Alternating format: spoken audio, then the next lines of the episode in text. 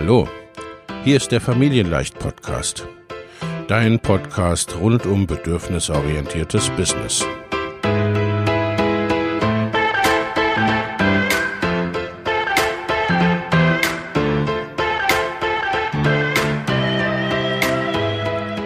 Für Mütter und vielleicht auch Väter, die ihr Leben und ihr Business im Einklang mit sich selbst und ihrer Familie gestalten wollen. Familien leicht eben. Und das auch im Business.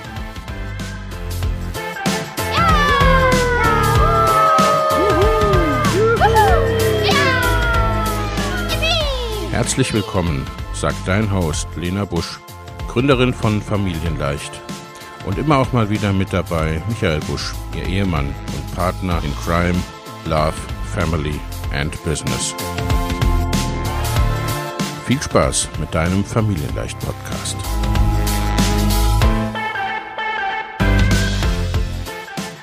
Hallo und herzlich willkommen zurück beim Familienleicht Podcast. Ich habe heute wieder einen wunderbaren Interviewgast und zwar die Nora Imlau. Hallo Nora, schön, dass du da bist. Hallo Lena, hallo. Ich freue mich heute sehr, hier dabei zu sein, ähm, zu diesem super spannenden Thema, über das wir gleich sprechen wollen. Ich stelle mich ganz kurz vor, für die, die mich noch nicht kennen. Mein Name ist Nora Imlau. Ich bin 35 Jahre alt und Mutter von drei Kindern zwischen zwei und zwölf. Und ähm, ich arbeite seit über zehn Jahren als Journalistin und Autorin und Speakerin für bindungsorientierte Familienthemen. Ja, wunderbar. Das ist, ja, viele werden dich bereits kennen, eher so aus deiner Arbeit tatsächlich heraus. Ne?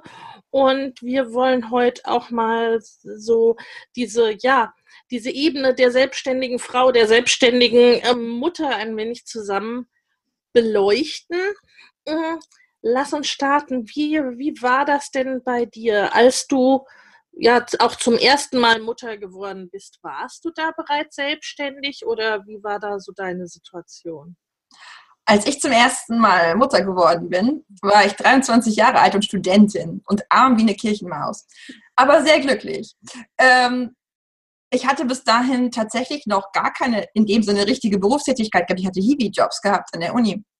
Ähm, aber ich habe in, während meiner Schwangerschaft ein Praktikum gemacht bei der Elternzeitschrift, ähm, weil mich das Thema seltsamerweise sehr interessiert hat. Ähm, und daraus ist dann eine Selbstständigkeit erwachsen, bereits während meines Studiums und während meiner Elternzeit auf so einer ganz kleinen Basis, dass ich praktisch als junge Studierende mit Kind angefangen habe, einzelne Artikel an die Zeitschrift Eltern zu verkaufen. das war ein sehr attraktives Zubrot für uns zum BAföG-Satz, den wir sonst zur Verfügung hatten. Ähm, und das war tatsächlich der Einstieg. Ähm, und dann habe ich mein Studium abgeschlossen und wollte sozusagen auf Jobsuche gehen, wie man das so üblicherweise tut.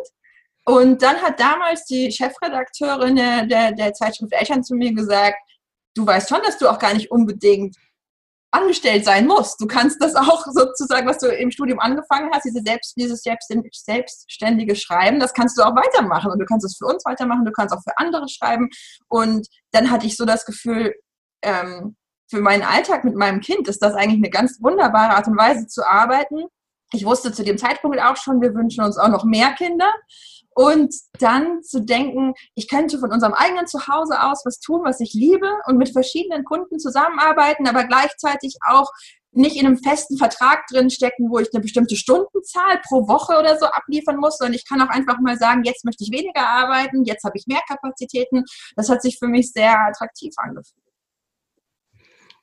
Ja, super. Ja, da bringst du gleich schon äh, zum einen so positive Aspekte der Selbstständigkeit mhm. mit rein, ne? diese, diese Flexibilität, die natürlich auf der anderen Seite auch irgendwie herausfordernd ist, ne? was die Selbstorganisation betrifft. Aber du hast auch gesagt, im Grunde, du konntest da ja wirklich reinwachsen. Mhm. Das ist auch, glaube ich, was, was für mir viele Mütter gerade so in der Elternzeit ein Thema ist oder auch sein kann, ne? dass man eben etwas startet, wie bei dir, ne, aus der Begeisterung, aus dem Herzblut heraus, was dann ja auch später mit zunehmender eigener Kapazität wieder dann wachsen kann und darf. Und ja, mm, es geht auch weg so von diesem, was so, also oft erlebe ich so diese Vorstellung, na, selbstständig, das ist ja dann noch, ne, noch viel schlimmer als Angestellten sein, so ungefähr, ne, weil man dann arbeitest du ja selbst und ständig. Mhm. Ne, das hast du ja von Anfang an dann wenn ich es richtig verstehe, anders erlebt beziehungsweise auch anders gestaltet für dich, ne? Ja, also tatsächlich ist es jetzt, ne, zwölf Jahre später manchmal so, dass die Auftragslage so ist, dass ich tatsächlich aufpassen muss, nicht selbst und ständig zu arbeiten, was natürlich ein Privileg ist, aber auch eine Herausforderung, weil ich tue, was ich liebe und dann ist es manchmal schwer, Nein zu sagen, wenn es zu viel wird. Ähm, in den ersten Jahren meiner Selbstständigkeit war es aber tatsächlich so, dass ich für mich einfach sehr klar umrissen habe, wie viel Zeit möchte ich arbeiten, wie viel Zeit möchte ich auch für mein Kind und später meine Kinder haben und habe das auch Auftrag gegen, Auftragnehmern, Auftraggebern gegenüber ganz klar kommuniziert und gesagt, meine Arbeitszeit ist, und es war am Anfang wirklich jeden Tag zwischen 8 und 12 Uhr vormittags, ja, also eine, eine kurze Zeitspanne und das wurde dann auch einfach so akzeptiert. In der Zeit konnte man mich anrufen und mir sagen, was man sich für Themen wünscht. Und das war tatsächlich, muss ich auch in der, dazu sagen, es klingt jetzt historisch, aber das war noch die Zeit vor Smartphones. Das heißt, nachmittags konnte ich auch nicht irgendwie auf irgendwelche E-Mails zurückgreifen, während ich auf dem Spielplatz saß. Das hatte auch was sehr Befreiendes. Der Tag war dann irgendwie sehr klar strukturiert, in ein paar Stunden konzentrierte Arbeitszeit und dann der Zeit danach, die ganz für mein Kind und für meine Familie dann mhm. eingeplant war. Ja, ja. Ja, einerseits das, andererseits, äh, was du so sagst, das erlebe ich in einigen Interviews und auch selbst, ne, du hast im Grunde auch diese Klarheit mhm. für dich gehabt, ja. die dann äh, vermutlich auch ausgestrahlt, mhm. ne, äh, sodass für Auftraggeber oder auch potenzielle Auftraggeber von vornherein klar war, das sind die Bedingungen, unter denen ich zur Verfügung stehe. Hm. Ich hatte natürlich auch Glück, muss ich wirklich auch sagen, ähm, als ich angefangen habe zu schreiben über bindungsorientiertes Elternsein, war ich eine der allerersten in Deutschland, die das in dieser Form so gemacht haben. Das war ein beginnender Trend, der war noch relativ klein, aber verschiedene ähm, Medienhäuser haben für sich gespürt, da passiert was in der Elternschaft und wir brauchen jemanden, der sich damit authentisch auskennt. Und dann konnte ich da stehen und sagen, kann ich. Äh, und ich war damit noch relativ allein. Und mittlerweile gibt es mehr Menschen, die dieses Feld beackern, worüber ich sehr froh und dankbar bin, denn das Feld ist einfach auch so gewachsen. Ähm, aber ich hatte natürlich auch das Privileg, dass die Auftraggeber, die mit mir zusammenarbeiten wollen, weil wollten, weil sie eine bindungsorientierte Stimme gesucht haben. Nicht einfach sagen konnten, naja, wenn du nachmittags nicht rangehst, dann rufe ich jemand anderen an. Sondern ich hatte so ein bisschen ein Alleinstellungsmerkmal und ich konnte in gewisser Weise auch meine Arbeitsweise meine Arbeitsbedingungen relativ selbstbewusst vertreten, weil es klar war, ich habe nicht wirklich Konkurrenz in diesem Bereich zu diesem Zeitpunkt. Ja, ja, wobei ich da auch denke, das ist ähm, vielleicht auch ein bisschen Glück, aber sicherlich auch ja etwas, was du dir ja auch erarbeitet hast, mhm. beziehungsweise ähm, mit den Alleinstellungsmerkmalen ist es ja auch so, äh, Pionier zu sein, stellt sich ja nicht unbedingt immer und zu jedem Zeitpunkt äh, als was super Positives oder ja, ist klar, das gibt den neuen Trend und ich werde damit mhm. erfolgreich da. Nein, nein, man muss auch sehr für kämpfen teilweise, für seine verrückten Ideen. Man kann sich gar nicht vorstellen, für was ich noch kämpfen musste. Also wirklich, wenn, wenn, ich, wenn ich heute jungen Eltern erzähle, wie ich gekämpft habe, zum allerersten Mal einen Artikel schreiben zu dürfen über das Familienbett, nicht als etwas Problematisches, wie kann ich das ändern, sondern als etwas Positives, das kann man sich heute gar nicht mehr vorstellen, weil das so normal geworden ist im Mainstream, dass man natürlich auch positiv über solche Wege von Familien schreibt. Das war, als ich angefangen habe, in diesem Bereich zu arbeiten, wirklich was zum Zähne ausbeißen, solche Themen platzieren zu können. Ne, deswegen, also das, äh, das meine ich, das ist ja dann Ne, als Wegbereiterin ist der Weg nicht oder nicht von vornherein da, sondern ja. du hast ihn ja auch geschaffen oder mit, mhm. mitgeschaffen. Ja, also, ja ich habe auch damals ne, die Zeitschrift Eltern oder ähnliche Zeitschriften ne, äh, ähm, gesehen, gelesen und auch teilweise von noch ein, zwei Jahre vor der Geburt meines Kindes von Freunden bekommen. Äh, das war schon anders. Und, äh, ja, ich meine, wir kennen uns ja jetzt auch schon ein paar Jahre, also ich kann mich da auch gut erinnern an Dinge, die, die du dann so geschildert hast. Ne? Was es halt eben ist, ist nicht so einfach. Das heißt, den Stand, den du hast, hast du dir ja auch erarbeitet. Mhm. Und da warst du ja auch dadurch, dass du immer klar warst in dem, wofür du stehst und was du auch letztendlich platzieren möchtest. Ne? Natürlich nicht unbedingt da mit dem Holzhammer in die Redaktion zu laufen, Hier, mhm. das machen wir jetzt, aber ne, du hast diesen Weg ja tatsächlich bereitet und mit der Machete freigeschlagen. Ja. Ja, das ist, es, es war tatsächlich beides. Ich glaube schon, dass ich an manchen, in manchen Dingen hatte ich einfach auch Glück, zur richtigen Zeit am richtigen Ort zu sein ja. für das richtige Thema. Aber natürlich habe ich diese Chance auch ergriffen und habe viel gelernt darüber, wie kann ich ein Thema auch so platzieren, dass auch Menschen, die erstmal skeptisch sind, überzeugt werden. Wie kann ich Schritt für Schritt für Schritt, ja, Sandkorn für Sandkorn an etwas Neuem bauen und nicht gleich mit Pauken und Trompeten vorpreschen und alle damit verprellen. Ja, und ich habe da sehr, sehr viel gelernt, auch über Beziehungen in der Arbeitswelt, dass letztlich auch in der Arbeitswelt, wenn ich mit einer neuen Idee ankommen will, ich erstmal mein Gegenüber sehen und seine Sicht verstehen muss und wertschätzen muss, um dann mit meiner Idee gehört zu werden. Wenn ich komme an einen Ort und sage, ihr macht das hier alles verkehrt und alles, was ihr bisher gemacht habt, ist Mist und ich sage jetzt mal, wie es richtig geht, dann ist das eben auch nicht bindungsorientiert, in dem Sinne, dass man eine gemeinsame Verbindung schafft. Ja, und kommt meistens auch nicht so richtig gut an, ne? Ist Nein, letztendlich nicht anders als mit den Kindern auch, ne? Ja, genau. ja. Genau. Ja. ja, und ich glaube, das ist auch nach wie vor ne, eben eine Stärke von dir, dieses, dieses verbindende, vermittelnde, diese Themen auch in ja, in, in Bereiche oder zu Menschen zu bringen, die jetzt nicht eine grundsätzliche Offenheit da schon für mitbringen unbedingt ich bemühe mich darum. Also ich habe lange Jahre äh, immer wieder gesagt, mein Zuhause ist zwischen den Stühlen, weil ich wirklich manchmal das Gefühl habe, ich fühle mich sehr verwurzelt in so einer bindungsorientierten Community, bin aber gleichzeitig in meiner Arbeit auch immer ganz nah dran an Menschen, die ganz anders denken und leben und will die voller Wertschätzung und Respekt behandeln und nicht abwerten auf ihrem Weg. Und nur deswegen haben sie dann auch zu mir das Vertrauen, dass ich ihnen von meinem Weg erzählen darf. Und ich darf dabei nicht dogmatisch sein oder militant, sondern ich muss auch ähm, damit leben können, dass für manche Menschen es vollkommen reicht, auf ihrem Weg nur einzelne kleine Aspekte vielleicht von dem, was ich in die Welt tragen will, für sich zu übernehmen und dann aufzuhören. Und auch das muss für mich okay sein, ohne dass ich das Gefühl habe, jetzt habe ich mein Ziel nur zu 10 Prozent erreicht. Ne? Und das ist manchmal eine sehr schwere Rolle, dieses zwischen den Stühlchen, weil man für die einen ist man zu radikal, für die anderen ist man sozusagen zu weich gespült, ja. Und es gibt Menschen, die dann von beiden Seiten sagen, du müsstest hier und du müsstest da anders agieren.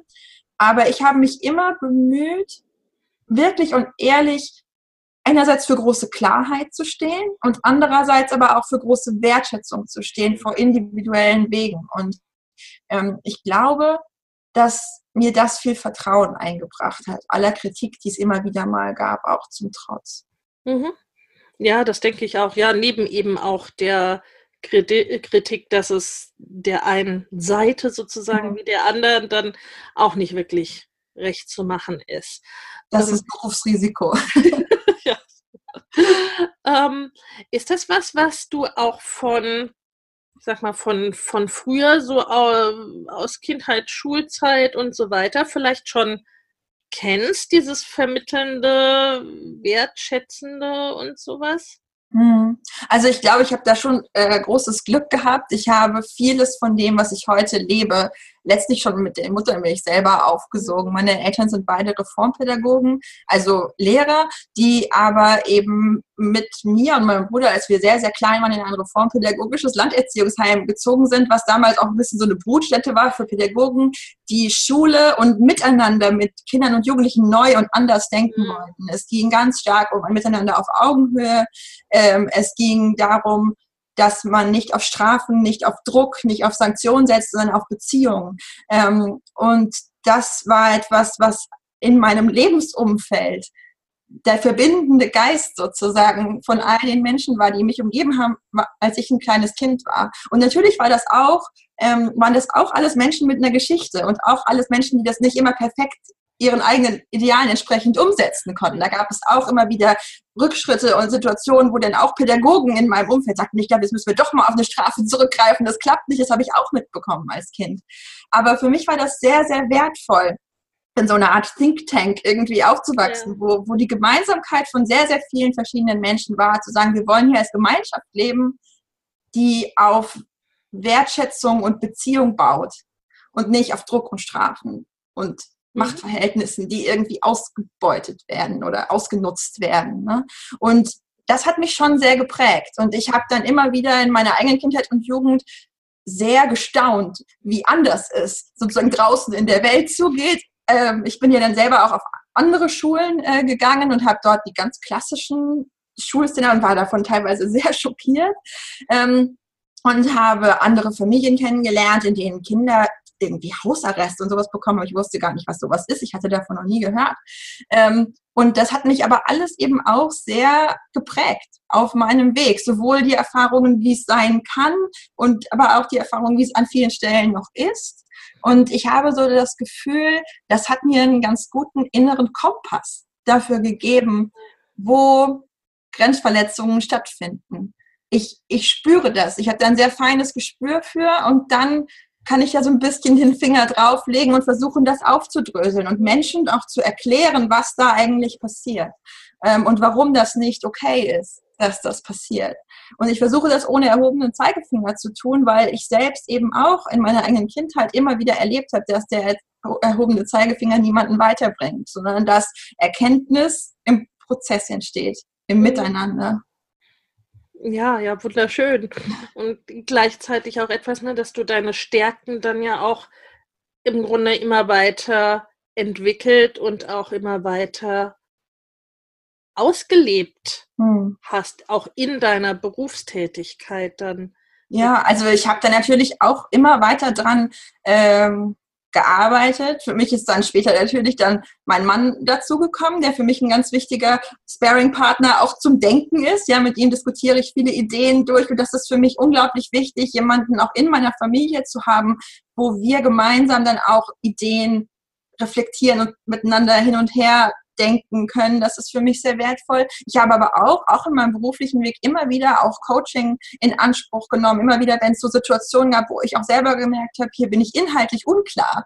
Mhm. Hier, hier weiß ich noch gar nicht so genau, wie ich mich positionieren will oder ich fühle mich zu einer Positionierung bedrängt, aber ich weiß gar nicht, will ich mich überhaupt da positionieren?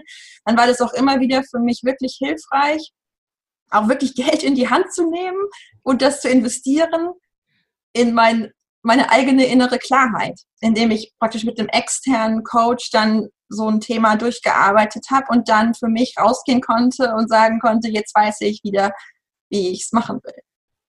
Ja, ja, absolut. Also gut, das kann ich, ja, zwangsläufig nur unterschreiben, mhm. dass das sinnvoll und wichtig ist an bestimmten Punkten.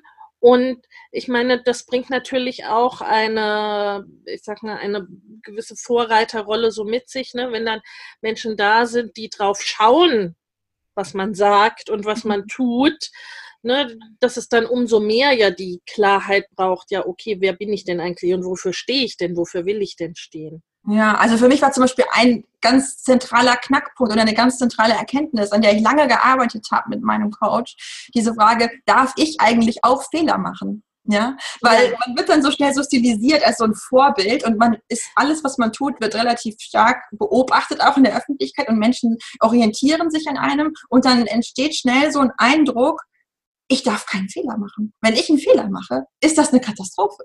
Ähm, Und da dann hinzukommen, an so einen Punkt zu sagen, ich mache meine Arbeit mit größtmöglicher Sorgfalt und ich fühle mich sehr verpflichtet der Wahrheit und meinen eigenen Haltungen und Überzeugungen. Aber auch ich bin ein Mensch, der sich entwickeln darf und auch ich bin ein Mensch, der Fehler machen darf. Und eine lebendige Fehlerkultur sozusagen auch zu, nach außen zu tragen und auch offen zu kommunizieren, auch mit der eigenen Community. Hier habe ich meine Meinung geändert oder hier habe ich etwas gesagt, das würde ich heute nicht mehr so sagen, ähm, dass auch das ein Mehrwert herstellen kann oder darstellen kann und dass das keine Schwäche ist, die ich unbedingt vermeiden muss. Oh Gott, jetzt hat sie an der Tür geklingelt. äh, das war für mich auch eine sehr, sehr wichtige Erkenntnis.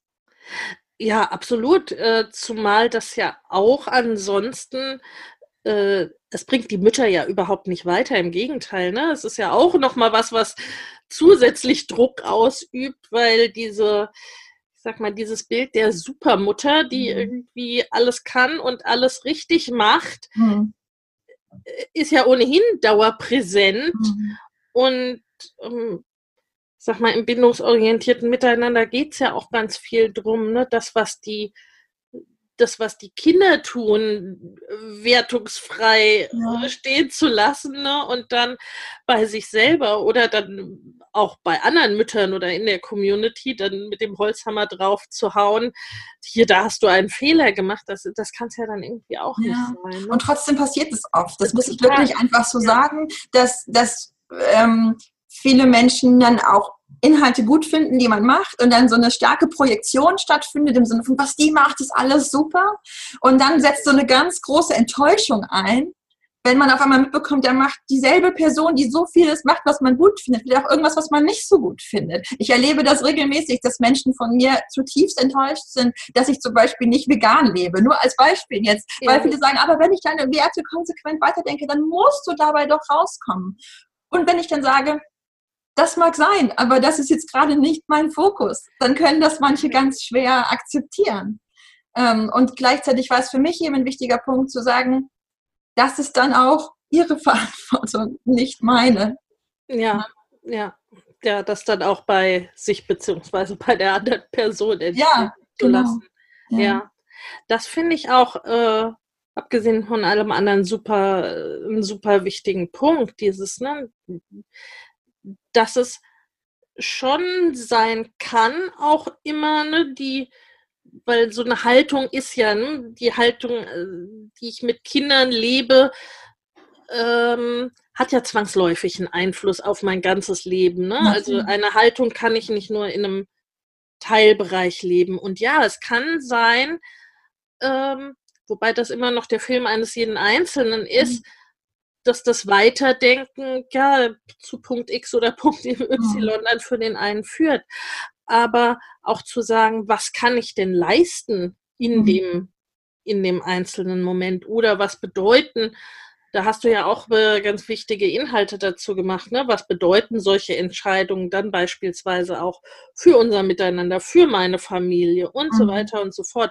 Und kann ich das, ne, kann ich das im Moment überhaupt in meiner Situation denn leisten und mitdenken? Also mhm. das, ja, finde ich auch wichtig, das entsprechend äh, darzustellen und das eben auch im Hinblick auf dieses berufliche, auf die Selbstständigkeit, ne, dass äh, dann ja die selbstständige Mutter auch nicht die sein muss, die dann äh, mit handgeklöppelten Deckchen und selbstgebackenen Kuchen mit selbst entworfenen Rezepten äh, zum Kindergeburtstag kommt mhm. oder zum, ne, zur, zur, Kindergartenfeier oder was. Also ich werde natürlich ganz oft gefragt, wie schaffst du das? Weil die Leute sehen dann von außen drei Kinder, ständig neue Bücher, überall präsent. Dann entsteht schnell so ein Bild, die muss unendliche Kraftreserven haben. Ja. Und das habe ich überhaupt nicht ich bin jeden Abend sehr erschöpft, ich brauche viel Schlaf und es gibt viele Situationen, wo ich echt müde bin und denke, heute schaffe ich mal gar nichts. Ja, und das erlaube ich mir dann auch. Ja. Das sieht man in der Öffentlichkeit nicht so sehr. Und ähm, die, die ehrliche Antwort auf die Frage, wie schaffst du das alles, ist zu sagen, A, weil ich nicht allein bin, sondern weil mein Mann und ich das im Team machen und weil wir ein Netzwerk an Unterstützung uns aufgebaut haben, ohne dass es nicht ginge. Und wir haben keine Familie vor Ort. Also wir haben jetzt nicht Großeltern um die Ecke, die sowieso ganz viel auffangen, sondern wir mussten das wirklich alles sehr planvoll angehen und organisieren. Wie haben wir wann welche Unterstützung? Und ähm, das Zweite ist aber wirklich auch dieses, weil ich mir selbst die Erlaubnis gebe, es mir auch leicht zu machen. Mhm. Ja, weil ich mir selbst die Erlaubnis gebe, nicht perfekt zu sein. Und das heißt nicht, dass ich nicht auch gerne meinen Kindern einen Geburtstagskuchen mal backe. Und es gibt Tage, da bin ich genau diese Bilderbuchmutter, ja, die mit ihren Kindern selber Sachen pflanzt im Garten und ganz viel unternimmt und bastelt und noch irgendwas selbstgemachtes verschenkt oder so. Manchmal. Ja? Und ja. genauso oft bin ich aber die Mutter, die seit Wochen nicht selbst eingekauft hat, sondern froh ist, dass ab und zu der Lieferdienst kommt und Essen in meinen Flur schmeißt. Ähm, und die zu müde ist zum Kochen und deshalb Pizza bestellt und die ihr Kind auch mal irgendwie eine Stunde länger als sonst vorm Fernseher sitzen lässt, einfach um eine Pause zu haben. Ja, und ich bin die Mutter, die auch schon zum Geburtstag Tiefkühltorte aufgetaut hat, weil das gerade das war, was drin, drin war an dem Tag. Und diese, diese Widersprüchlichkeit auszuhalten, fällt vielen schwer. Für viele ist das so ein Schwarz oder Weiß. Man ist entweder diese kümmernde Bullaby-Mutter oder man ist so die Mutter, die, die Tiefkühlkuchen kauft. Und ich bin beides, je nachdem, wie gerade meine Ressourcen sind. Und manchmal schlägt das Pendel in die Richtung aus, dass ich sage, ich lehne jetzt einen Text ab, damit ich mehr Zeit habe, den Kindergeburtstag vorzubereiten. Und manchmal schlägt das Pendel in die Richtung aus, dass ich sage, jetzt kommt gerade ein Auftrag rein, der ist für mich so wichtig. Dann findet dieses Jahr der Geburtstag im Indoor-Spielplatz statt. Da habe ich nicht so viel mit zu schaffen. Und beides ist okay. Ja, ja, und also das, das finde ich persönlich ganz, ganz stark, dieses Weiterdenken von Bedürfnisorientierung. Denn was bedeutet das letztendlich? Ne? Mhm. Orientiert an den Bedürfnissen. Mhm. Und ja, und das ist mir eben so wichtig. Also ich bin ganz stark in den letzten Jahren eben auch weggekommen von diesem Fokus bedürfnisorientiert heißt eine Checkliste zum Umgang mit Babys. Ja. ja und hingekommen zu sagen, Attachment Parenting bedeutet für mich Fürsorge, echte, liebende Fürsorge für meine Familie und mich. Und zwar gleichermaßen. Und nicht in so einem Gegeneinander, ja, wer gewinnt, wer hat jetzt den größten Aufriss gemacht und bekommt jetzt irgendwie, kann, kann das meiste rausschlagen, ja, aus dem gemeinsamen Zeit- oder Ressourcenbudget, sondern wirklich in dieser zugewandt liebenden Haltung meinen Kindern, meinem Partner und mir selbst gegenüber, wie kann es uns allen miteinander gut gehen. Und da dann wirklich diese, diese Idee zu sagen, oft sind diese Bedürfnisse, die wir als so widersprüchlich empfinden, ja gar nicht so widersprüchlich. Weil die Bedürfnisse innerhalb der Familie unter einen Hut zu kriegen, ist gar nicht so schwer. Was schwer ist, ist, wenn dann noch diese Bilder und diese Erwartungen von außen draufkommen. Ja, eine gute Mutter hat einen selbstgebackenen Kuchen zu präsentieren zum Geburtstag. So gehört sich das. Ja, und wenn ich mich aber einfach mit meinen Kindern hinsetze und sage, hör zu, ihr habt ja in drei, oder du hast ja in drei Tagen Geburtstag und du siehst, ich habe gerade echt total viel zu arbeiten. Ich will aber, dass du einen ganz guten Geburtstag hast. Was ist da denn für dich total wichtig? Ja, und mein Kind ja. sagt, das Wichtigste für mich ist, ne, und dann sagt es mir irgendwas, dass, dass ich meine Freunde einladen darf, dass wir alle zusammen Zeit haben. Und ich sage, und der Kuchen? Und mein Kind sagt, ist mir völlig egal. Ja. Hauptsache ja. irgendein Kuchen. Dann, dann, dann kann ich für mich das auch annehmen und sagen, super, dann ist das nicht sein Ding, dass ich da irgendwie jetzt mich in der Küche noch verausgaben muss, sondern es ist mein eigenes inneres Bild, von dem ich mich dann lösen muss, von der guten Mutter, die das natürlich auch noch macht. Und dann gehe ich los und kaufe eine Benjamin Blümchentorte und alle sind glücklich. Und im nächsten Jahr ist es vielleicht wieder anders. Und das finde ich so befreiend. Und das ist was, was ich auch beobachte bei vielen anderen Familien, dass das da weniger passiert und dass viele, insbesondere Mütter, oft diesen irren Stress in sich tragen, dass sie denken, sie müssten alles Mögliche für ihre Kinder tun, aber eigentlich sind es gar nicht die Kinder, die das unbedingt erwarten oder brauchen, sondern es sind einfach so Glaubenssätze, die wir mit uns rumtragen, wie wir sein müssten. Ja, total. Um also, äh, Erwartungen von außen, mhm. äh, eigene Erwartungen, die durch diese Außenbilder und diese, diese Glaubenssätze geprägt sind. Ja. ja, also das Beispiel mit dem Geburtstag ist, denke ich, da wirklich das beste Beispiel. Ne? Das ist ähm, und dieses Fragen, ähm, was brauchen wir denn eigentlich? Mhm. Was wollen wir und wie ja. wollen wir es gestalten? Ja. Im, sowohl im beruflichen als auch wirklich so innerhalb innerhalb ja. der Familie, innerhalb unseres Miteinanders. Und mein Eindruck ist eben auch, dass diese Klarheit was ist, was es den Kindern auch sehr, sehr leicht macht, dann innerhalb der Familie zu navigieren. Also ganz kleines Beispiel, wenn mein, mein Sohn geht zu einer Tagesmutter, wo er dann oft äh, tagsüber ist unterschiedlich lang, je nachdem, wie gerade so unsere Tagesstruktur ist, aber er ist da unter der Woche ähm, mehrere Stunden pro Tag und in der Zeit arbeite ich. Und für mich war es eben ganz wichtig, wenn ich ihn da morgens hinbringe, gibt es natürlich immer wieder Situationen, in denen er sagt, ich würde lieber jetzt zu Hause bleiben oder so. Ne? Und ich finde es ganz wichtig, in solchen Momenten keine Härte walten zu lassen. Nicht zu sagen, da musst du jetzt durch oder sowas. Das ist überhaupt nicht meins. Ja? Ähm, aber was ich schon auch wichtig finde, ist dann nicht die Verantwortung abzuschieben, sondern von die böse Arbeit zieht jetzt die Mama ab oder so, mhm. sondern auch ehrlich und authentisch meinem Kind zu sagen, du, ich will jetzt gerne arbeiten. Ich liebe es, mit dir Zeit zu verbringen und jetzt will ich arbeiten. Ja, und jetzt will ich diese Zeit für mich haben. Und dann ist es im Moment die, die, die Rollenverteilung so, dass ich dann meinen Sohn zur Tagesmutter bringe und dann auch sage, das war total schön, heute Morgen mit dir zu spielen. Ich freue mich schon auf heute Nachmittag und jetzt will ich arbeiten. Ja? Und die Tagesmutter sagt dann oft zu meinem Sohn, schade, ne? Ich hätte jetzt auch lieber, dass die Mama mit dabei bleibt, aber die will ja jetzt arbeiten und jetzt machen wir was Cooles zusammen. So. Und das finde ich eine deutlich ehrlichere Kommunikation, als wenn ich sage, ich weiß, ich weiß, ich hasse es auch, es loszugehen.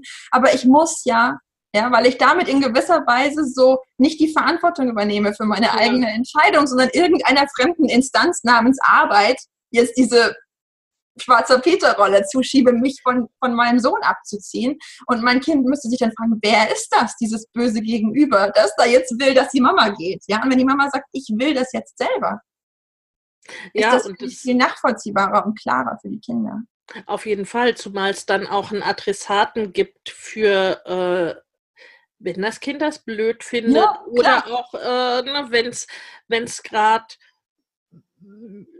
wirklich, ne, es äh, gibt ja auch diese Tage, äh, da ist alles total okay für das Kind und dann gibt es ja, Tage, mh, hm, jetzt bräuchte ich aber eigentlich ja, äh, ja. oder zu Hause bleiben, ne, wie auch immer. Äh, dann gibt es auch einen Adressaten, ne, wo man weiß, also wo das Kind ja auch spürt, da kann ich mich hinwenden. Genau. Wie, wie finde ich das denn jetzt äh, ja, ja. gerade?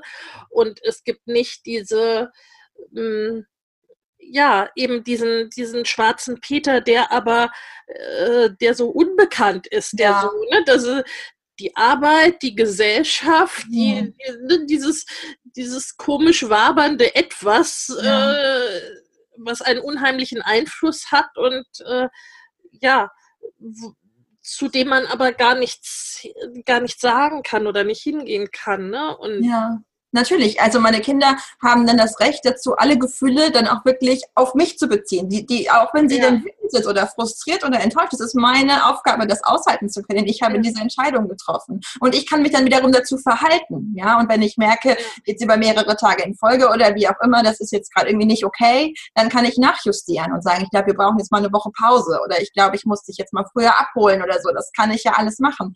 Ähm, aber es ist, es ist meine Verantwortung.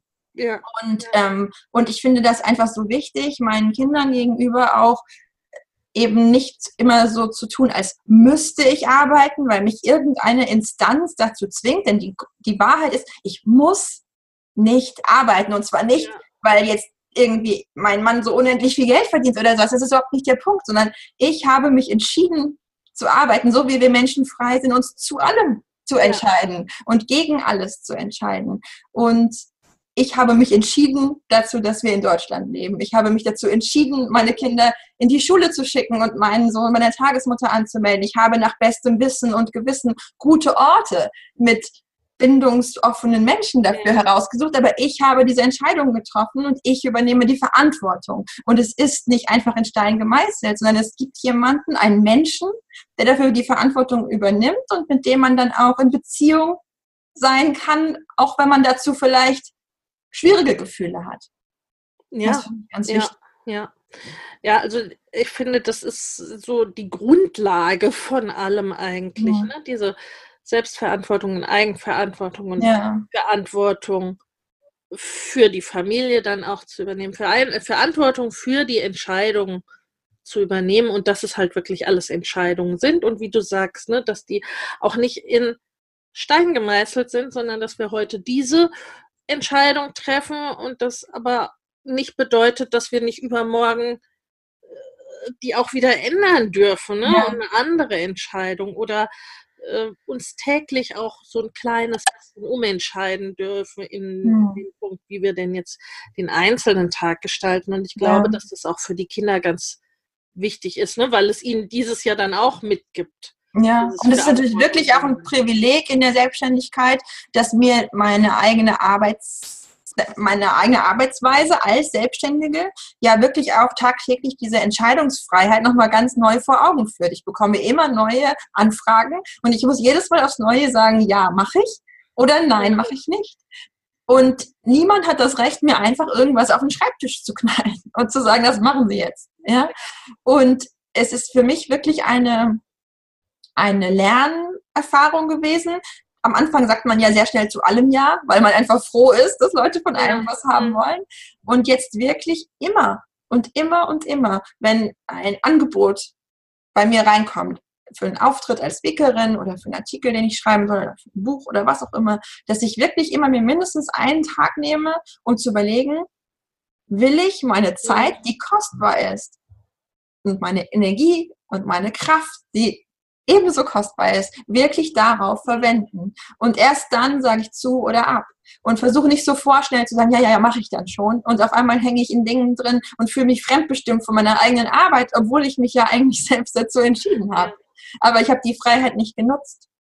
Ja. Abzuwägen, will ich das oder will ich das nicht? Und das ist, glaube ich, auch oft so ein weibliches Problem, dass wir oft nicht so dazu sozialisiert sind, auch Nein zu sagen und auch auf eine respektvolle Weise Nein zu sagen. Und das ist was, was mir auch lange schwer fiel, dass ich oft so dachte, die nette, liebevolle Antwort ist doch immer ein Ja. Ne? Und das Ja. Nein ist irgendwie so das Schmuddelkind. Sowohl in der Familie als auch im Job. Ja. Und da hat mir das zum Beispiel total geholfen, dieses Buch Nein aus Liebe zu lesen Mhm. von Jesper Juhl, der einfach nochmal so herausstellt, wie wertschätzend das ist, anderen Menschen gegenüber auch klar die eigenen persönlichen Grenzen zu vertreten. Und das ist was, was mir im Umgang mit meinen Kindern total geholfen hat, liebevoll Nein sagen zu können. Und ähm, in meinem Joballtag hilft mir das auch sehr. Ja. Ja, und das ist dann, ne, da sind wir jetzt im Grunde dann wieder in dieser Umkehrung, weil es ja auch darum geht, äh, dass die Kinder Nein sagen dürfen. Mhm. Klar. Und damit ja, es ist ja letztendlich dann ein Ja zu sich selbst. Mhm. Ne? Und das, also, dass es, dass wir so sozialisiert sind, ne, das kommt ja eben da, dadurch letztendlich, dass es ja häufig in der Kindheit, in der Erziehung so Nein zu sagen, gerade als Mädchen, äh, war nicht so nicht so gern gesehen, war nicht so Ja. opportun. Ne? Ja, ja. Und das ist natürlich bei uns ein ganz wichtiger Wert in unserer Familie, dass unsere Kinder Ja. Nein sagen können und Nein sagen dürfen zu allem, grundsätzlich erstmal. Und trotzdem gibt es natürlich manchmal Punkte, einzelne Punkte auch im Familienleben, wo sie zu etwas Nein sagen, wo wir sagen, das ist jetzt wirklich ein Problem. Denn unsere Ja. gesamte Familienlogistik oder andere basieren jetzt wirklich darauf, dass wir das irgendwie zum Laufen kriegen, ja. Ähm, Und das ist dann aber auch immer, finde ich, nochmal eine Frage, wie geht man damit um? Ne? Wenn ein Kind zu irgendetwas Nein sagt und ich das nicht einfach nur so hinnehmen kann und sagen kann, ja dann nicht, ja, Ja. dann ist es immer noch die Frage, ob ich mich dann über dieses Nein einfach hinwegsetze und so tue, als hätte es das nie gegeben, oder ob ich dieses Nein als ein sehr wichtiges Signal in unserer Beziehung sehe und sage, okay, ich sehe das gerade eine starke Abwehr bei dir. Ich habe aber das Problem, dass hier auch auf der anderen Seite gewisse Sachzwänge stehen, die ich jetzt nicht ad hoc gerade ändern will. Ja, Und jetzt müssen wir irgendwie gucken, wie wir da zusammenkommen und wie wir da einen Weg finden können. Und das kann im Einzelfall schon auch bedeuten, sich über so ein Nein hinwegzusetzen und zu sagen, im Rahmen des gesamten Familiensettings, ja, muss ich jetzt gerade dieses Nein an dieser Stelle übergehen, aus diesem und jedem Grund. Aber ich versuche einen Weg zu finden, ihr das sozusagen so leicht wie möglich zu machen. Ja. ja, ja, absolut. Also ne, das heißt ja auch nicht, dass jedes Nein dann sofort, okay, dann machen wir es anders, äh, Mhm.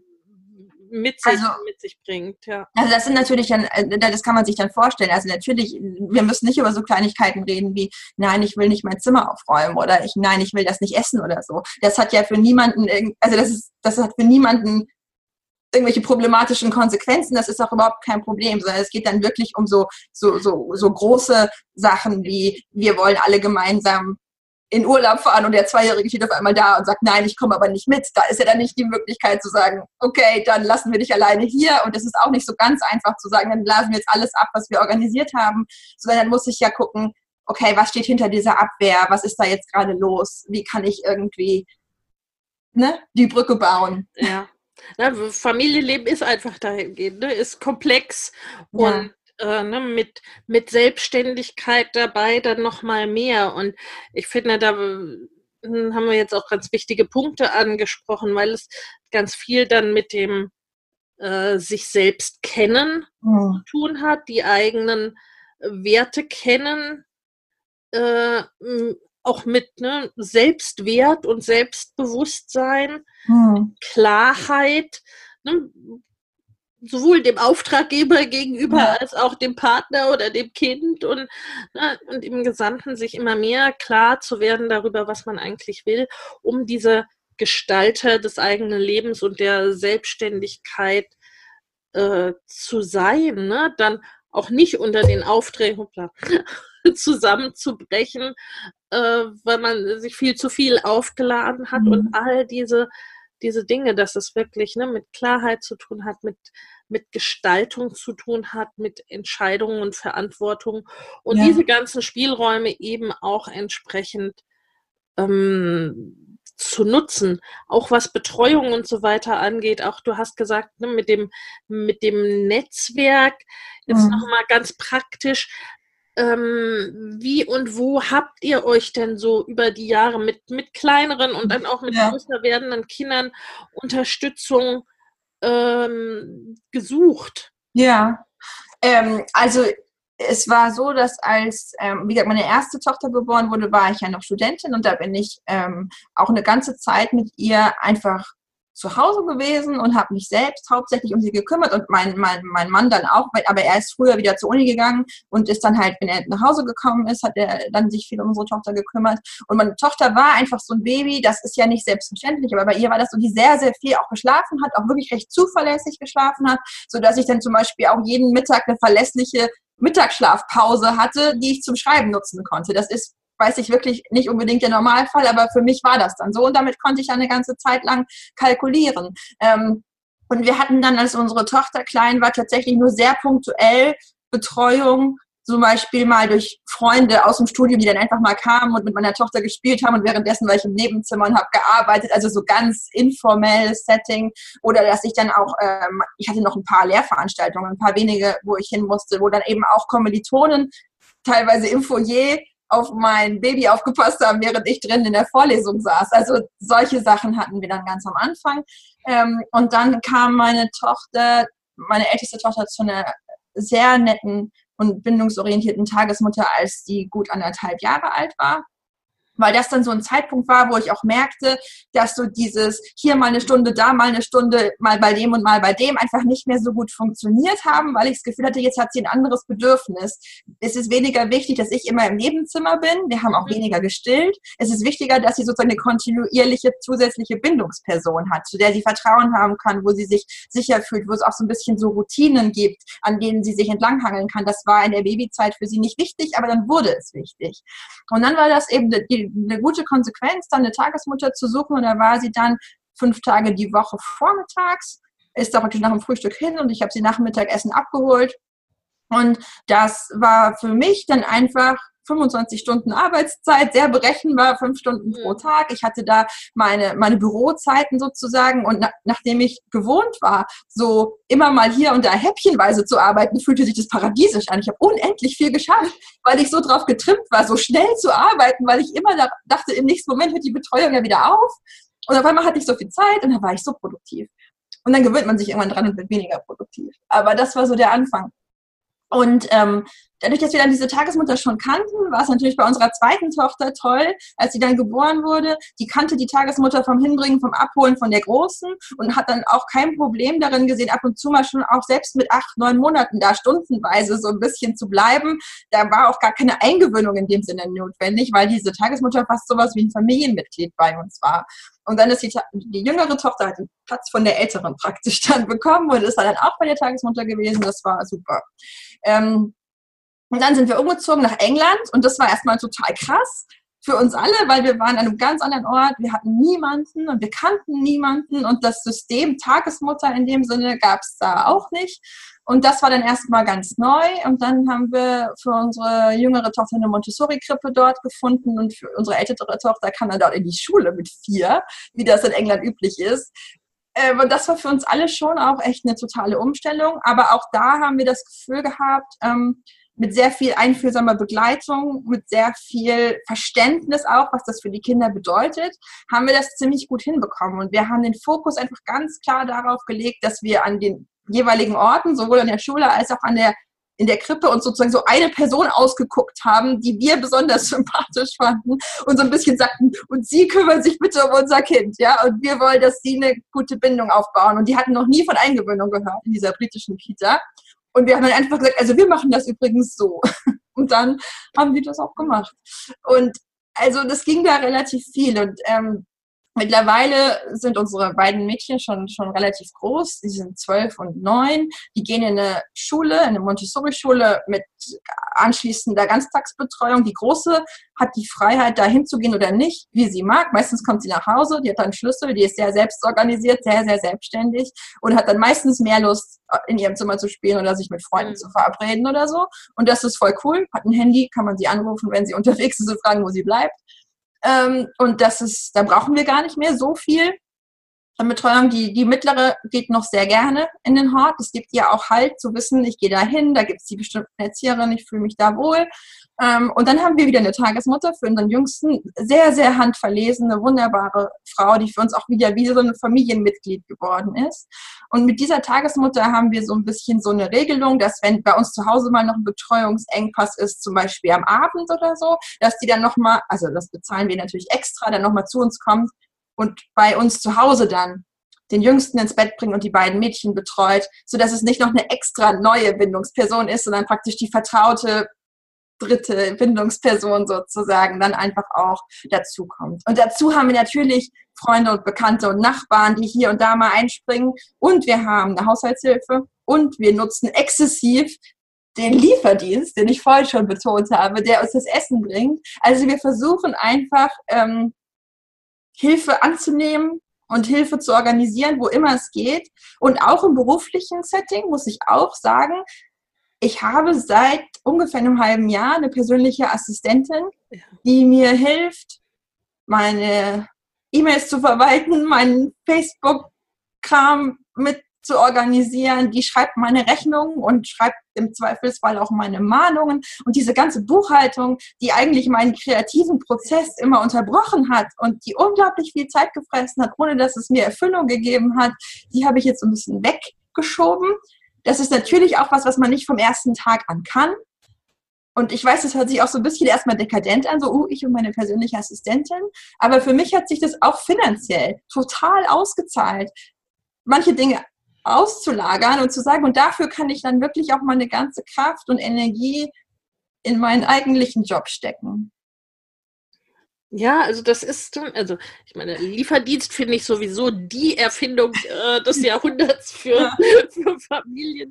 Ja. Äh, und auch, ja, ich meine, also ökonomisch ist es sowieso nur vernünftig, die Dinge, die man vielleicht nicht so gut kann oder die lange dauern, ne, wo man jetzt nicht, nicht seine Stärken ausleben kann und gut bezahlt wird dafür, ne, das eigentlich so früh wie möglich auszulagern. Und mhm. ähm, ich finde gerade als Eltern gibt das ja nochmal, ne, das schafft einfach zusätzliche Freiräume mhm. und ähm, ja auch gegebenenfalls zusätzliche Zeiten auch für die Familie, wenn Absolut. ich dann nach meiner Tätigkeit dann noch Belege sortiere, ja. was, egal worum es geht, wo die, wo die eigenen Stärken dann so äh, gelagert sind. Also, ja.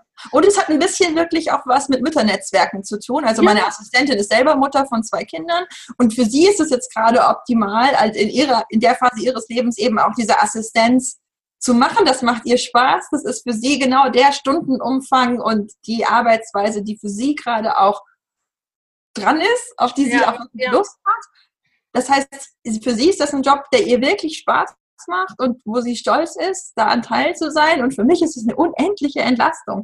Und das ist total super, ja. Was ich trotzdem noch zu der Betreuungssituation sagen möchte, auch wieder im Hinblick darauf, was ich vorhin gesagt habe, wir haben unglaublich viel Mühe und Energie da reingesteckt, dass unsere Kinder immer gut betreut sein sollen. Und es war für uns schon immer Bindung an allererster Stelle. Wir haben immer gesagt, wenn wir, wenn es hier keine Bindung gibt, wenn mit unseren Kindern nicht respektvoll umgegangen wird, dann können unsere Kinder hier nicht bleiben. Trotzdem ja. wäre es auch nicht ehrlich zu sagen, und es hat immer perfekt geklappt. Ja, natürlich gibt es auch mal Situationen, da hat man ein Kind in einem Kindergarten angemeldet, hat eigentlich ein ganz gutes Gefühl dabei gehabt und merkt auf einmal, das ist doch hier alles nicht so bindungsorientiert. Und gleichzeitig ist man auf die Betreuung angewiesen, weil man einen großen Job angenommen hat und man kann jetzt auch sehr schwer einfach alles platzen lassen. Und solche Situationen hatten wir. Und das war teilweise wirklich, wirklich schwer, weil wir dann auch echt das war so eine Zerreißprobe zu sagen, mein Job ist mir wirklich wichtig, wichtig und mein Kind ist mir aber natürlich auch unendlich wichtig. Und wenn ich weiß gar nicht, wie ich das jetzt schaffen soll. Und ich habe da keine Patentlösung dafür. Ich kann nur sagen, es gab auch bei uns einzelne Situationen, wo wir unseren Kindern auch manchmal Zumutungen zugemutet haben. Sagte, wir sehen deinen Schmerz, aber wir brauchen drei Wochen, bis wir reagieren können. Kannst du das bitte so lange aushalten? Denn jetzt ist gerade noch das und das dran. Ja? Und gleichzeitig gab es andere Situationen. Da war der Leidensdruck so hoch meinem Kind, mhm dass ich wirklich wichtige, wichtige, wichtige berufliche Dinge zurückstellen musste, canceln musste. Es hat mir auch wirklich Schmerzen bereitet, zu sagen, es tut mir leid, das ist ein super Projekt, aber ich kann es nicht machen, weil meinem Kind geht es gerade in der Betreuung so schlecht, dass ich das alles erstmal rausnehmen muss. Und damit fällt diese Option flach. Es gab solche Situationen in beide Richtungen. Und ich wollte, ich will das einfach ehrlicherweise sagen, dass es das gab und dass das manchmal schwer war und dass ich gerade im Moment unendlich dankbar bin, dass alle unsere Betreuungsgeschichten gut funktionieren. Aber da ist auch ein großes Stück Demut dabei, dass sich das eben so entwickeln konnte, weil ich weiß, dass das nicht selbstverständlich ist. Ja, und ich glaube, das sind auch einfach, das sind wachsende Beziehungen, das mhm. sind äh, Dinge, dass unterschiedliche Kinder ja auch unterschiedliche Persönlichkeiten sind und ja. unterschiedliche Dinge brauchen.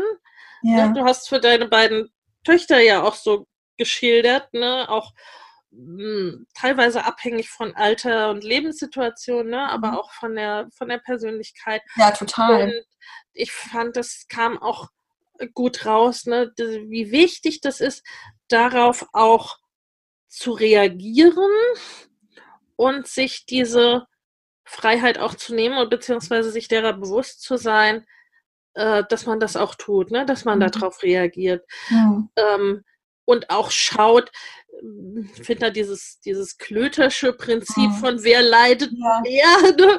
ja. finde ich da sehr hilfreich. Ne? Ist es jetzt, ist es jetzt okay und ne, geht das irgendwie noch ein paar Wochen oder ne, finden wir da eine Lösung? Oder ist gerade, ne, ist mein Schmerz gerade so äh, dringend? Oder ist es so, dass wirklich, ne, dass, dass das jetzt absolut vorgeht und mhm. äh, ich mein Kind da rausnehmen muss. Ja. Und wie gesagt, das gab es bei uns finden muss. Mhm. Ja. ja. ja. Ja, ja. Und das ist auch so interessant, wenn ne? man denkt, man hat mit einem Kind eine Lösung gefunden und hat so das Gefühl, man hat das Betreuungssystem äh, raus. Ja. Und dann heißt es aber noch lange nicht, dass das für das ja. nächste Kind eben genauso funktioniert. Ja. Und ja. die super Krippe für das eine Kind kann für das nächste Kind total unpassend sein, weil es was anderes braucht. Und das war für uns auch wirklich eine Herausforderung. Natürlich hat man im Alltag mit drei Kindern Synergieeffekte, ja, zu sagen, ich habe einmal gekocht und alle werden satt, das ist natürlich super. Ähm, aber es gibt auch ganz viele Situationen, wo trotzdem jedes einzelne Kind was anderes braucht und da dran zu bleiben und auch die Ressourcen zu haben, emotional an jedem einzelnen Kind immer wieder dran zu bleiben, passt es immer noch für dich, ne? Brauchst du was Neues, hat sich was verändert für dich, für mich, so. Ja. Das ist was, was ich am Anfang, glaube ich, unterschätzt habe. Ähm, aber ich habe gemerkt, am Anfang ist es mehr Arbeit, ne? an jedem Kind einzeln so dran zu bleiben und nachher ist es weniger, weil es einem nicht so vor die Füße fällt, weil man sozusagen schneller auch reagieren kann, bevor jetzt irgendwie eine ganz große Katastrophe passiert. Ja, ja, ja, weil man ja diese, diese Art zu äh, leben, zu reagieren, ne? Äh, diese Flexibilität sich irgendwo mhm. schon aufgebaut hat, weil auch das jeweils jüngere Kind ähm, das bekommt das ja auch von seinen Geschwistern mit. Also, ne, ich merke das ja. bei meinem Kleinsten, der hat schon mit, weiß ich nicht, anderthalb, zwei Jahren auf eine Art kommuniziert. Ja. Ne? Also der, der wusste völlig genau, was er, was er wollte und ja. was er brauchte und hat er auch mit zwei Jahren, dann, äh, meinte er zu mir, Mama, setz dich mal auf die Couch. Ja, ja, ja. So ein kleiner. ja, ja, süß. Äh, die das dann aber, ne, weil die das einfach so mit, ähm, ne, wie du anfangs gesagt hast, mit der Muttermilch auf. Ja, ja, ja. Zu gucken auf die eigenen Bedürfnisse, auf die Bedürfnisse der anderen. Und ja, und in der Familie und gerade für uns Eltern ist es schon auch das Schwierige immer wieder auch mal auszuhalten, dass es gerade nicht die Superlösung mhm. gibt oder dass die Superlösung für Einzelne in der Familie gerade nicht die Superlösung ist. Ne? Ja. Also da, äh, da wirklich ne, so diese, diese Balance immer wieder zu finden und dass es auch so ein, so ein bewegliches System mhm. ist. Und ich glaube, das ist in der, in der, was Betreuungsfragen betrifft, was die Arbeit betrifft, äh, das generell das Wichtige, äh, dieses es ist alles nicht für immer und ewig entschieden und mhm. wir können uns da umentscheiden und wenn das Kind, das spürt das ja auch, ne, ob das jetzt, ob auch was weiß ich, Schule, Betreuung, alles, ob das etwas ist, was es wo es auf Biegen und Brechen jeden Tag, egal wie es ihm geht, äh, mhm. ne, von dann bis dann hin muss, ob es ihm mhm. gut geht oder nicht. Oder ob da jemand ist, ne, der darauf hört, der darauf reagiert, der schaut, äh, okay, was gibt's für Themen? Geht's dir gut? Geht's dir nicht so gut? Was können wir machen? Wie können wir ja. das, wie können wir das lösen? Und wo man das, manchmal ist es ja auch nur wichtig, drüber zu sprechen. Ja. Ne, das, das einfach mal zu äußern. Ja, und zu validieren, ne? Ja, ja. ja absolut. Ja. ja. Und was eben auch meine Erfahrung ist zum Thema Betreuungsplatzsuche nochmal so ganz kurz ich habe für mich wirklich die Erfahrung gemacht, dass je genauer ich weiß, was ich will und ja. wo ich auch keine Kompromisse mache, desto wahrscheinlicher ist es auch, dass ich was finde, was dem zumindest sehr, sehr nahe kommt. Ja, als ich angefangen habe, einen Betreuungsplatz für unseren jüngsten Sohn zu suchen, war der Tenor hier bei uns in der Stadt, ich wohne ja in Leipzig, du musst einfach froh sein, wenn du überhaupt einen Platz bekommst. Hier gibt es unendlich viele Kinder, viel zu wenig ja. Kita-Plätze. Die, die, die, die Zeitungen sind voll von irgendwelchen Berichten, in denen es darum geht, wie furchtbar die Fehlplanungen der Stadt sind. Ja? Und ähm, dass alle Eltern einfach nur froh sein müssen, wenn sie irgendwas bekommen. Und genau dieser Tenor herrschte auch in den Krabbelgruppen und sowas, in denen ich war, vor. Dass die Eltern sagten, ich gucke mir die Kitas gar nicht mehr an. Ich spreche auch gar nicht mehr mit den Erziehern. Wenn die mir einen Platz anbieten, dann nehme ich den. Ich habe eh keine Wahl. Das war das Gefühl. Und in dieser Situation haben mein Mann und ich gesprochen, was wollen wir für eine Betreuung für unseren Sohn? Und für uns war völlig klar, wir gehen nicht zurück hinter das, was wir für unsere Mädchen auch hatten. Eine Person, die für uns eine Freundin der Familie werden kann, die unsere Werte teilt, die auf Augenhöhe mit unserem Kind umgeht, die uns eine Eingewöhnung ermöglicht, solange wie wir sie brauchen. Und das können Monate sein, die ähm, unser Kind nicht zum Schlafen zwingt, die unser Kind nicht zum Essen zwingt. Also, es, also Dinge, die eigentlich selbstverständlich sein sollten, aber es leider nicht sind. Und wenn ich dann davon erzählt habe, waren Leute so, ja, ja, du wirst nie jemanden finden. Ja? Mhm. Und ich hatte das Gefühl, genau diese, diese sehr konkreten Wünsche zu haben, hat es mir unendlich leicht gemacht. Weil ich habe mit Leuten telefoniert, habe am Telefon fünf Fragen gestellt und wenn die dann schon sagten, nee, sowas gibt es bei mir nicht, dachte ich, okay, dann habe ich kein Interesse. Ja, ja, ja. Und das macht mich aber ja auch attraktiv, als Mutter ja. für eine Tagesmutter, die bindungsorientiert arbeiten will. Weil die will ja Eltern, ja. die umgekehrt auch sagen, und wenn die Eingewöhnung lang dauert, dann machen wir das. Und ich fange nicht an, die Tagesmutter zu schimpfen, wenn mein Kind nicht geschlafen hat oder nicht gegessen hat oder so. Ja, das, das klickt ja so ineinander. Das heißt, wir haben dann eine ja. Tagesmutter gefunden, die gerade dieses Anspruchsvolle super fand. Weil sie sagte, genau, das ist meine Haltung doch auch ich will doch nicht mit Eltern zusammenarbeiten, die sagen, behandeln Sie mein Kind wie auch immer, das ist mir eigentlich egal. Ja? ja. Und, äh, und bei dieser Suche nach der Tagesmutter hat meine Berufstätigkeit, meine Autorentätigkeit oder meine Bekanntheit überhaupt keine Rolle gespielt. Ich habe das gemacht, wie jede andere Mutter das machen würde.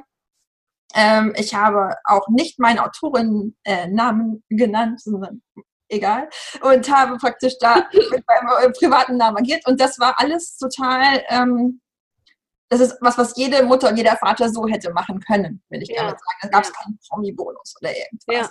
Ähm, aber es war Arbeit, aber die Klarheit, von der wir ganz am Anfang gesprochen haben, hat unglaublich geholfen, das klare Ziel vor Augen zu haben und auch die innere Klarheit zu haben. Und wenn wir das nicht finden, ja, dann lieber nicht.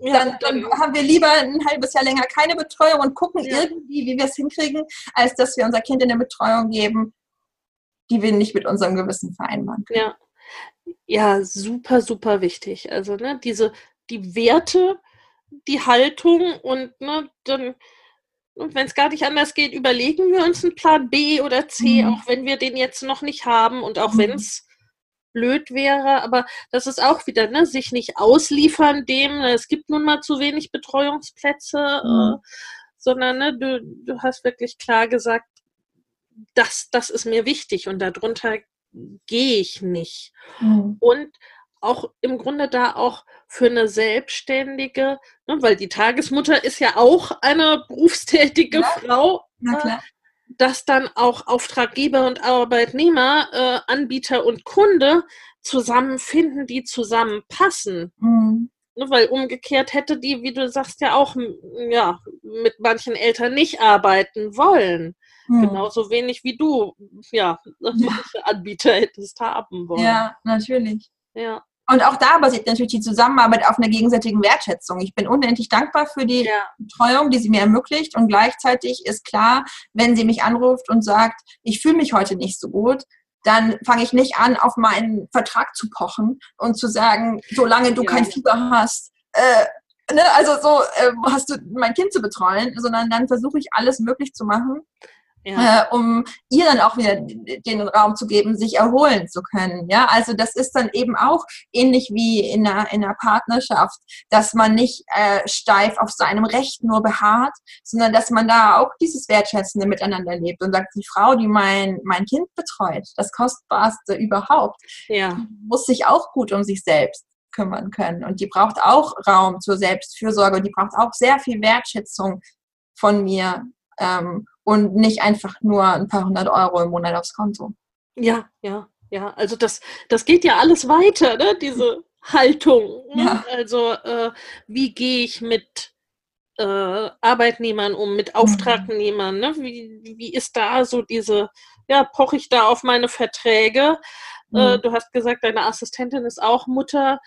Bei uns ist es auch so, ne? ich arbeite mit zwei Frauen ähm, in aufgeteilten Bereichen, ne? aber die sind beide selber auch Mütter, wo es dann auch so ist, ne? wo ich manchmal sage, ähm, ich kann dir das noch nicht liefern, damit du das fertig machen äh, äh, kannst. Ich weiß, ich hatte es angekündigt, aber ne, muss noch ein bisschen warten, weil bei uns war dir dies und das und jenes ne, und umgekehrt ähm, können die auch sagen, hier ist gerade Kind krank, ist das, ist das dringend? Muss mhm. das jetzt heute fertig werden? Ja. Oder hat das noch die Zeit. Ne? Es ist natürlich auch ein Balanceakt. zu sein. Es ist natürlich auch ein Balanceakt. Ne? Ja. Es gibt natürlich auch manchmal so dieses Klischee von Müttern, die ständig nicht liefern können und immer, ja. halt mal immer die ja. Kinder zuerst kommen.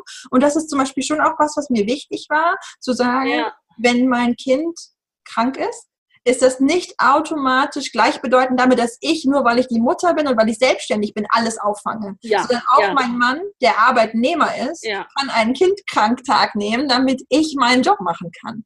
Ja, also ja. Das, das ist ja. mir auch sehr wichtig. Also meinen Auftraggebern gegenüber gab es natürlich Situationen schon, wo ich gesagt habe, ich brauche bitte noch drei, vier Tage Aufschub, mein Kind ist krank.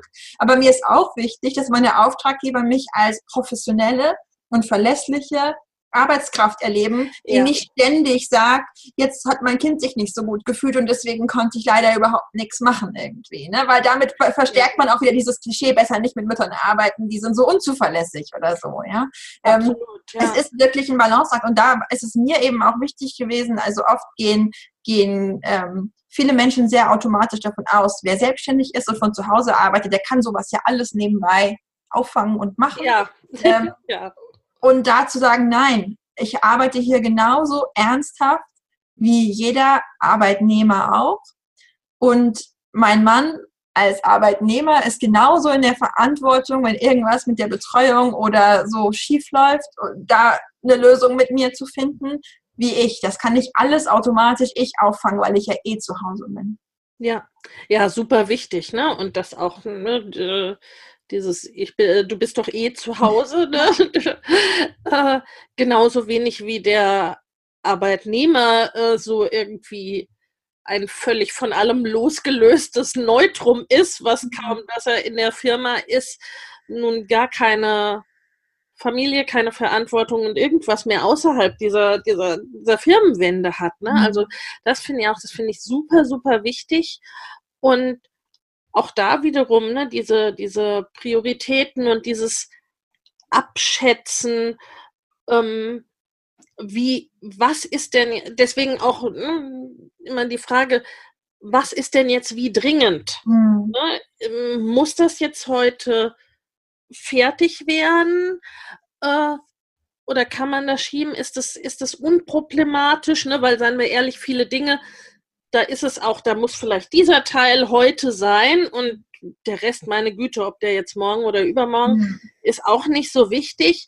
Äh, da auch zu balancieren und auch mit dem beispielsweise kranken Kind ist es ja auch sehr unterschiedlich. Ja. Mal äh, kann ich prima mit dem Laptop auf dem, auf dem Schoß arbeiten, während mhm. sich das Kind äh, so ein bisschen an mich kuschelt. Ne? Und mal ist es wirklich, ne, dass, äh, dass auch, ähm, ja, dass ich auch in Person und in Betreuung total gebraucht werde und wirklich gar nichts anderes geht. Ja. Ne? Und ich glaube, das ist auch wichtig, dass ähm, das auszustrahlen, ne? diese mhm. Professionalität, dass man sich auf das, was ich sage, verlassen kann. Mhm.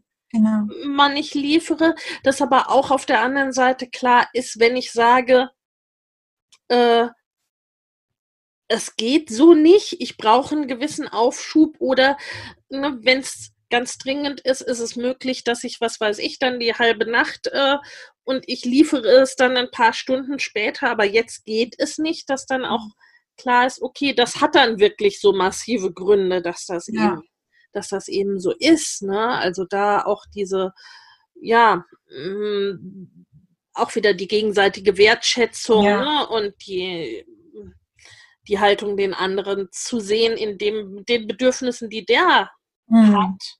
Ja. Und nicht auf irgendetwas, ich habe, wir haben aber doch vereinbart, dass das heute kommt oder morgen kommt, äh, zwingend zu pochen, sondern wirklich mhm. zu gucken, was ist denn gerade dran. Ja.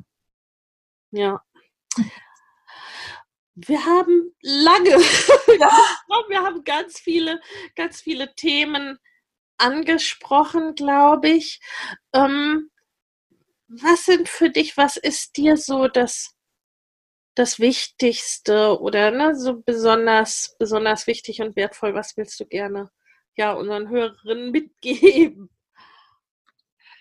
Ähm, ich, für mich ist, glaube ich, das Wichtigste, dass meine eigene Lebenserfahrung mir wirklich gezeigt hat, dass es sich lohnt, auch eine berufliche Berufung in dem Feld zu finden, für das man wirklich brennt und dass das auch was Großartiges sein kann, aber dass man sich auch keine Illusionen darüber hingeben darf, dass man als Mutter einfach mal so nebenbei ein Business stemmen kann und gleichzeitig keine Abstriche machen muss, was sozusagen die eigenen Ideale im Familienleben angeht, sondern egal, ob man selbstständig ist oder nicht, einen Job ernsthaft und professionell zu machen, bedeutet immer auch, dass es Spannungen gibt zwischen beruflichen Anforderungen und familiären Anforderungen. Und ich glaube, dass wenn man dazu Ja sagt und diese Widersprüchlichkeit annimmt und sagt, das ist einfach so. Ich bin Mutter mit ganzem Herzen und ich bin aber auch berufstätig in einem Feld, das ich liebe mit ganzem Herzen. Und manchmal wird es da Zielkonflikte geben dann wird es so viel leichter, weil viele Frauen haben dieses Ideal, es muss sich doch irgendwie auflösen lassen. Und für mich war der wichtigste Punkt zu sagen, ich muss das nicht ein für alle Mal auflösen, sondern aus dieser Spannung kann auch ganz viel wachsen, auch Positives. Spannung kann auch Energie bedeuten. Und ich habe das Recht, in jeder einzelnen Situation, in jedem einzelnen Moment immer nochmal neu zu entscheiden, was ist jetzt im Moment gerade wichtiger. Und dann kann ich manchmal meiner Familie den Vorzug geben und manchmal meinem Job den Vorzug geben. Und ganz oft kann ich Wege finden, beides irgendwie doch unter einen Hut zu bekommen, wenn ich so ein bisschen outside the box denke. Ne? Und das würde ich so gerne Eltern mitgeben. Es ist nicht immer leicht. Es ist nicht, dass einem das in den Schoß fällt, dass man einfach als Mutter sich selbstständig machen muss und auf einmal rollt der Rubel. Ja? Ähm, ja. Aber es lohnt sich, wenn man, wenn man wirklich, wirklich Lust hat, sich reinzuhängen, ähm, diese Selbstständigkeit zu wagen. Und es lohnt sich aber auch, ähm, ganz klar diese Grenzen abzustecken. Und hier beginnt jetzt mein Familienleben. Ja, ja. Absolut, total, total toll. Liebe Nora, was ist denn dein aktuelles Projekt? Wo bist du denn gerade dran? Oh, ich mache gerade so viel. ähm, ich habe im Mai dieses Jahr, diesen Jahres äh, ein Buch veröffentlicht äh, im Kösel Verlag, das heißt So viel Freude, so viel Wut, gefühlsstarke Kinder verstehen und begleiten. Da geht es um Kinder mit sehr intensiven Emotionen, die Eltern oft vor große Herausforderungen stellen, weil die so ein bisschen ein forderndes, auch anstrengendes Temperament haben. Und in diesem Buch geht es darum, Eltern dann auch zu erklären, was sind denn eigentlich die Hintergründe von so einem Temperament, was, wie, warum ticken diese Kinder, wie sie ticken? Und was sind eben auch die Stärken in diesem Temperament. Ja, wie können wir lernen, diese Stärken auch wieder mehr zu sehen? Und gleichzeitig, was brauchen diese Kinder auch von uns als Eltern, ähm, und fordern sie in gewisser Weise auch ein mit ihrem manchmal sehr intensiven Verhalten und wie können wir gemeinsam auf bindungsorientierte Weise auch mit in Anführungszeichen anstrengenden Kindern ja, zu einem guten Miteinander finden. Und das ist ein totales Herzblutthema von mir. Ich habe mich jahrelang damit befasst und ich bin sehr, sehr glücklich, dass dieses Buch auch wirklich sehr erfolgreich eingestiegen ist und viele, viele tausend Menschen erreicht hat. Und da bin ich jetzt im Moment dran, das als Hörbuch einzusprechen. Das macht Spaß. Ich überlege daran rum, da noch ein Webinar dazu anzubieten zu dem Thema. Das könnte nächstes Jahr also spruchreif werden. Und ich überlege an einem zweiten Band oder ich arbeite an einem zweiten Band zu dem Thema, weil ich einfach merke, das trifft einen Nerv. Da gibt es so viele Fragen dazu. Da würde ich gerne noch mehr darüber erzählen, auch für Eltern etwas älterer Kinder. Also das Buch ist sehr stark so Kindergarten, Grundschulzeit, aber intensive Temperamente hören danach ja nicht auf zu existieren. Das ist ein großes Thema für mich. Dann habe ich ein wunderschönes äh, Schwangerschaftsbuch geschrieben, zusammen mit der Hebamme, die mich bei meinen eigenen Schwangerschaften und Geburten unterstützt hat. Das heißt Babybauchzeit, ähm, geborgen durch die Schwangerschaft und die Zeit danach.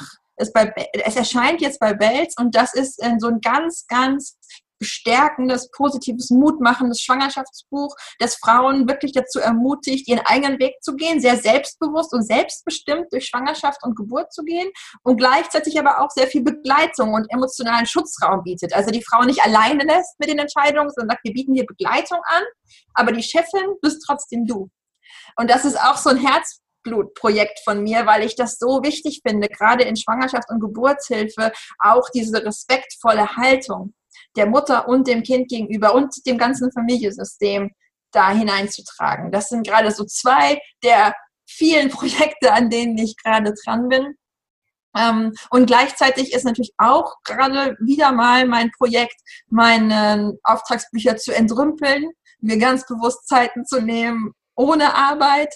Und beispielsweise hab, sind mein Mann und ich jetzt gerade dran, nochmal so äh, einen Zeitraum zu planen, wo wir beide parallel mehrere Wochen am Stück uns freinehmen wollen, um wirklich nochmal ganz für die Kinder und für unser Familienleben da zu sein und da auch so ein paar Dinge neu zu organisieren, neu zu strukturieren und uns dann wieder neu aufzustellen für die nächste Runde Vereinbarkeit. Die nächste Runde, das klingt gut, genau. Ja, ja. ja. Verlinken wir alles in den Show Notes, da kannst du, liebe Hörerinnen, das dann auch finden also direkt hinklicken. Und äh, ja, wo findet man dich im Netz, liebe Nora? Oh, man findet mich überall. Äh, ich habe eine Website www.nora-imlau.de, wo es ganz viele Dinge über mich zu entdecken gibt, wo auch mein Blog zu Hause ist, den ich im Moment etwas vernachlässige. Aber auch das kann ja eine Self-Care-Maßnahme sein, mal nicht alles gleichzeitig zu machen. Ähm, ich, man findet mich bei Instagram, bei Facebook, bei Twitter. Und ähm, ich bin auch sehr viel im ganzen Land unterwegs, halte immer wieder an verschiedenen Orten Vorträge und Lesungen. Ich bin im Oktober äh, zum Beispiel machen wir Buchpremiere von der Babybauchzeit in Marburg an der Lahn. Dann bin ich in Frankfurt auf der Buchmesse. Danach halten wir eine Lesung in Essen, eine Lesung in Bonn, eine Lesung in Hannover. Also das sind dann alles so Orte, wo wir dann auch auftreten. Und da gibt es immer wieder auch äh, Auftrittsorte. Und ähm, da kann man sich bei mir auf der Webseite gut auf dem Laufenden halten, wann ich auch mal wieder mit einem Buch oder einem Vortrag äh, in der Nähe bin. Ja, wunderbar, wo man dich dann auch wirklich live erleben kann. Ja, live und in Farbe. Anfassen und in Farbe. Ja, ja super. Vielen, vielen herzlichen Dank. Vielen Dank. Hat sehr viel Spaß gemacht. Mir auch. Dankeschön, Lena. Dankeschön. Tschüss. Tschüss.